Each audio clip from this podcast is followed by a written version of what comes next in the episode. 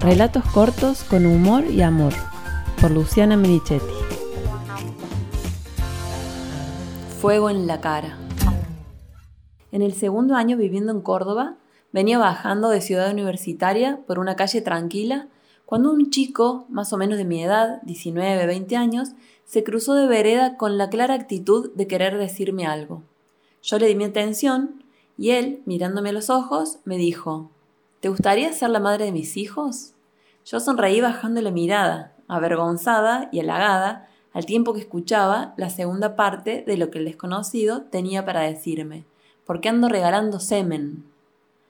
Por aquellos años conocí a la Dolo, una gran amiga, quien sabía muy bien que eso que yo llamaba un piropo desagradable era acoso callejero. Pero ella además entendía que más allá del contenido del piropo, ningún desconocido tenía derecho a abordarnos.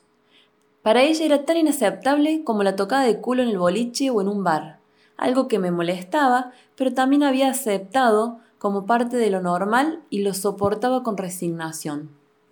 Yo tenía tan naturalizado que los hombres dijeran cosas en la calle que solo me molestaba si el comentario era desubicado o de un viejo verde. Hasta la vez que me gritaron desde una moto, ¡Qué culo más fiero, flaca! acepté la intromisión sorprendida. Mi respuesta mental no fue ¿quién te pidió que opines? sino ¿será verdad que este jean me hace un culo horrible? El origen de la palabra piropo significa fuego en la cara o fuego en los ojos.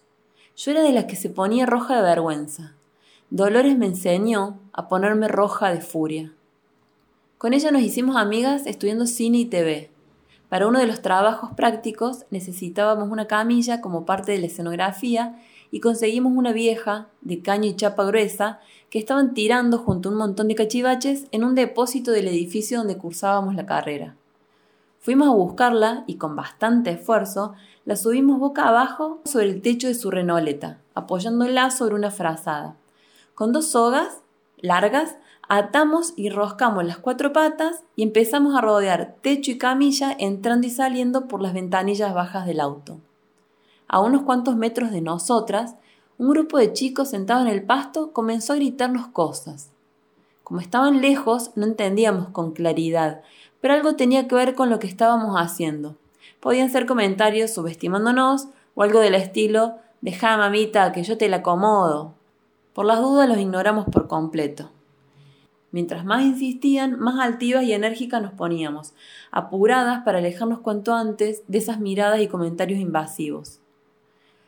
Una vez que las sogas hubieron pasado varias veces por arriba y dentro del auto, las ajustamos en dos nudos bien fuertes para que quedaran firmes y dimos por terminada la tarea.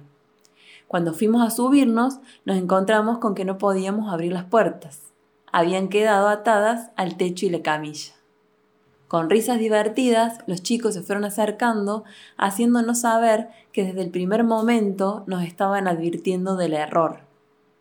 Sin darles chance de una cargada cara a cara, a toda velocidad nos metimos por el baúl, pasamos por encima de los asientos, pusimos música y huimos.